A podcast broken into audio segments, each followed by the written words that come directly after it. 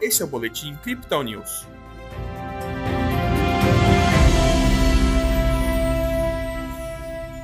Com a divulgação dos novos dados da inflação no país e o cenário político instável, a Bolsa de Valores brasileira encerrou a sessão em queda nesta quinta-feira. O Bitcoin apontou para correção após resultados do Federal Reserve. Ontem, o Ibovespa teve alta de 1,54%. Hoje, o índice reverteu, com recuo de 1,25%. O dólar avançou, ficando cotado a R$ 5,25. No Brasil, o IBGE divulgou novos dados que mostram que a inflação oficial no país subiu em 0,53% em junho deste ano. Influenciado novamente pela alta da energia elétrica, o índice já atinge 8,35% em 12 meses. Lá fora, a preocupação cresce acerca da disseminação da variante Delta da Covid-19. O aumento no número de casos, somados aos resultados da ata do Comitê Federal de Mercado Aberto dos Estados Unidos, anunciados ontem, repercutem negativamente no mercado.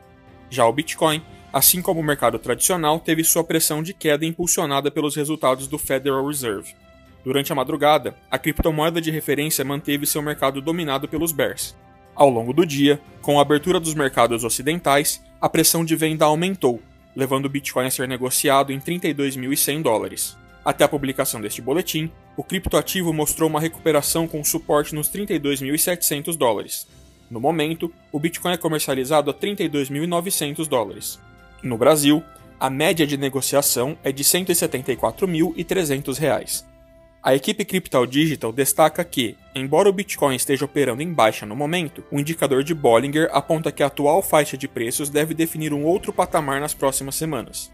Com isso, a criptomoeda poderia iniciar uma nova linha de valores de negociação, que em um movimento positivo chegaria aos 44 mil dólares. Enquanto isso, o desbloqueio de 16 mil bitcoins da Grayscale, que deve acontecer ainda este mês, voltou a ser discutido no mercado. Embora muitos continuem apreensivos, preocupados com um possível aumento na volatilidade no preço dos criptoativos, especialistas alimentam a teoria de que a liberação desse lote não vai refletir no valor do Bitcoin.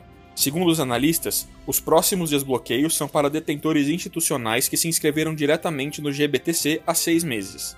Nas métricas do dia, o suporte do Bitcoin se reverte para os 32.700 dólares e a resistência aponta para os 33.600, segundo o indicador de Fibonacci em um tempo gráfico de 24 horas.